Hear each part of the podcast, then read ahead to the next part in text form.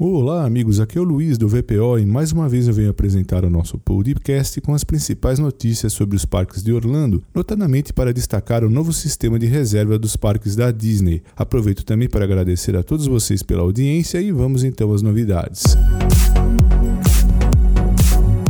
Com a data da reabertura dos parques temáticos do complexo Walt Disney World Resort se aproximando, já que o Magic Kingdom e o Disney's Animal Kingdom reabrem no dia 11 de julho, seguidos pelo Epcot e o Disney's Hollywood Studios no dia 15 de julho, mais detalhes estão sendo revelados a respeito da abordagem que inclui limites de atendimento e quantidade de visitantes com o objetivo de observar as orientações das autoridades sanitárias e governamentais sobre distanciamento físico. E para gerenciar a participação durante esse período de reabertura, a Disney apresentou um novo sistema denominado Disney Park Pass, sendo que durante esse período todos os convidados com um ingresso ou um passe anual deverão fazer uma reserva com antecedência para entrar nos parques utilizando essa nova ferramenta disponibilizada online no site disneyworld.com. E aqui estão alguns detalhes importantes para você saber a respeito desse novo sistema. Você precisará de uma conta no My Disney Experience Experience, pois é através dele que os seus planos para visita ao Walt Disney World Resort serão armazenados e gerenciados. Você também precisará de um bilhete válido para um parque temático ou um passe anual, e isso está vinculado à sua conta no My Disney Experience.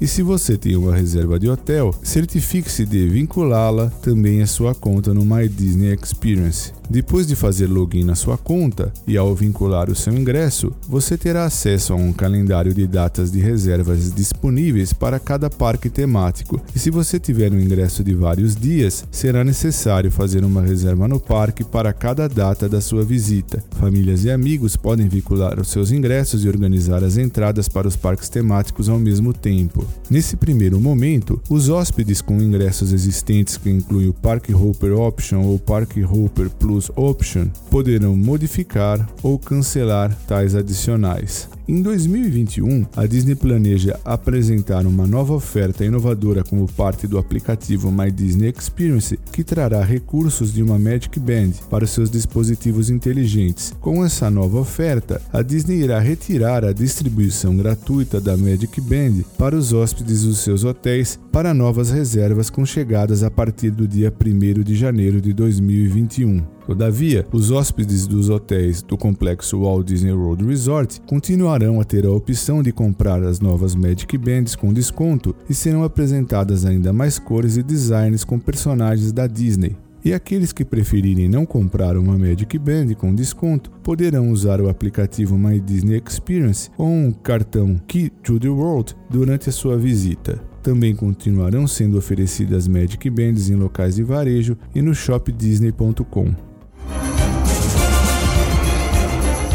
Essa semana ainda, a Disney se pronunciou a respeito dos eventos sazonais no complexo Walt Disney World Resort. E ao contrário do que todos esperavam, esse ano não será realizada a festa de Halloween no Magic Kingdom, o evento Mickey's Not So Scary Halloween Party. Todavia, segundo publicado esse ano, o Epcot International Food and Wine Festival contará com aprimoramentos e terá duração ainda maior. Essa nova visão do festival gastronômico será lançada já no dia 15 de julho e seguirá até o outono, oferecendo mais de 20 mercados globais. Além das deliciosas guloseimas do festival, os visitantes também poderão contar com lindas topiárias. Todavia, as apresentações musicais do It to the Beat, que em geral lotam o American Gardens Theater, serão suspensas para que se possa manter o distanciamento físico adequado. Em substituição, artistas do entretenimento local do Epcot, como Mariachi Cobre, Janitors e muito mais, irão se apresentar no American Gardens Theater. A Disney também revelou que o evento Disney 820 Glow Nights, evento especial realizado no Disney Stephen Lagoon, não ocorrerá até o final de 2020 e os visitantes que já adquiriram ingressos para tais eventos receberão o devido reembolso nas próximas semanas. E com relação aos eventos de fim de ano, como Mickey's Very Merry Christmas Party do Magic Kingdom e o Epcot International Festival of the Holidays do Epcot, incluindo aí o Candlelight Processional, a Disney somente informou que irá monitorar e, com base em tais informações e naquelas obtidas juntas ao autoridades governamentais e de saúde irá analisar se poderá sediar ou não esses eventos ainda este ano, sempre visando a saúde e a segurança dos visitantes e dos membros do elenco.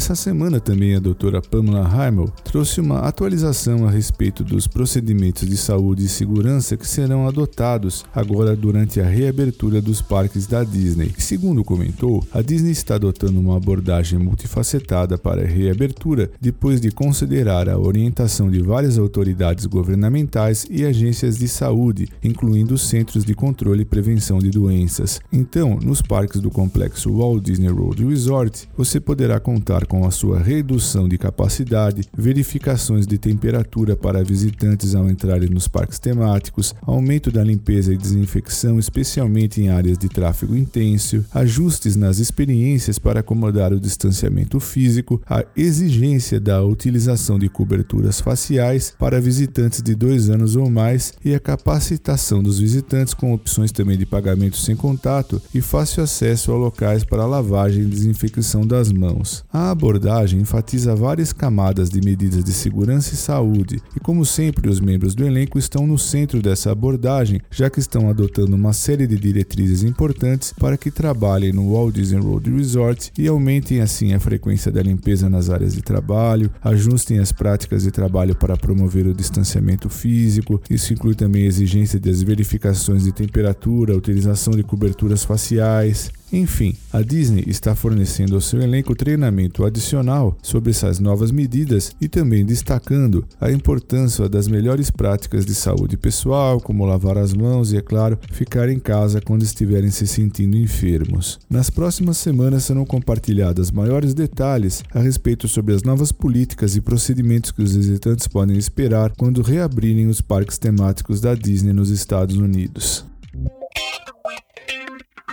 E como os amigos devem recordar, no podcast da semana passada, eu destaquei que o SeaWorld Orlando não se pautou muito bem quando da reabertura, quando do seu primeiro dia de reabertura, em virtude da análise feita pela equipe da Attractions Magazine. Todavia, essa mesma equipe que compareceu à reabertura retornou ao parque e, segundo eles, houve uma grande melhoria. Eles informaram que, em geral, as filas estavam mais rápidas, os funcionários mais atenciosos e as regras realmente passaram a ser aplicadas aplicadas. Segundo relataram na sua visita mais recente, a visita ao parque foi muito mais agradável, se aproximando realmente do normal de quando o seu World funcionava antes desse seu fechamento temporário. Segundo a equipe da Attractions Magazine, antes de se aproximar do ponto de verificação de segurança, os visitantes podem adquirir máscaras faciais, caso não tenham trazido, e entrando no parque foi possível observar que as grandes montanhas russas, como a Mako, os tempos de espera em média eram de apenas 15 15 minutos. Os funcionários do SeaWorld também administravam melhor as atrações, trabalhando com mais eficácia no embarque e desembarque e limpeza dos veículos. Também foram instaladas mais sinalizações de distanciamento social e o parque inteiro, segundo eles, mostrava-se mais pacífico em geral, com menos convidados e com mais controle, em que pese que nem todos estavam utilizando a máscara de maneira correta, ainda assim, segundo eles, foi uma grande evolução se comparado ao dia da reabertura. Eles eles também observaram que muitos funcionários do parque estavam requerendo aos visitantes que colocassem as suas máscaras e orientando que, apesar do calor, existem vários locais para que se possa fazer pausas do uso da máscara. E os bebedouros do parque foram desativados, todavia, é possível obter água gratuitamente nos restaurantes.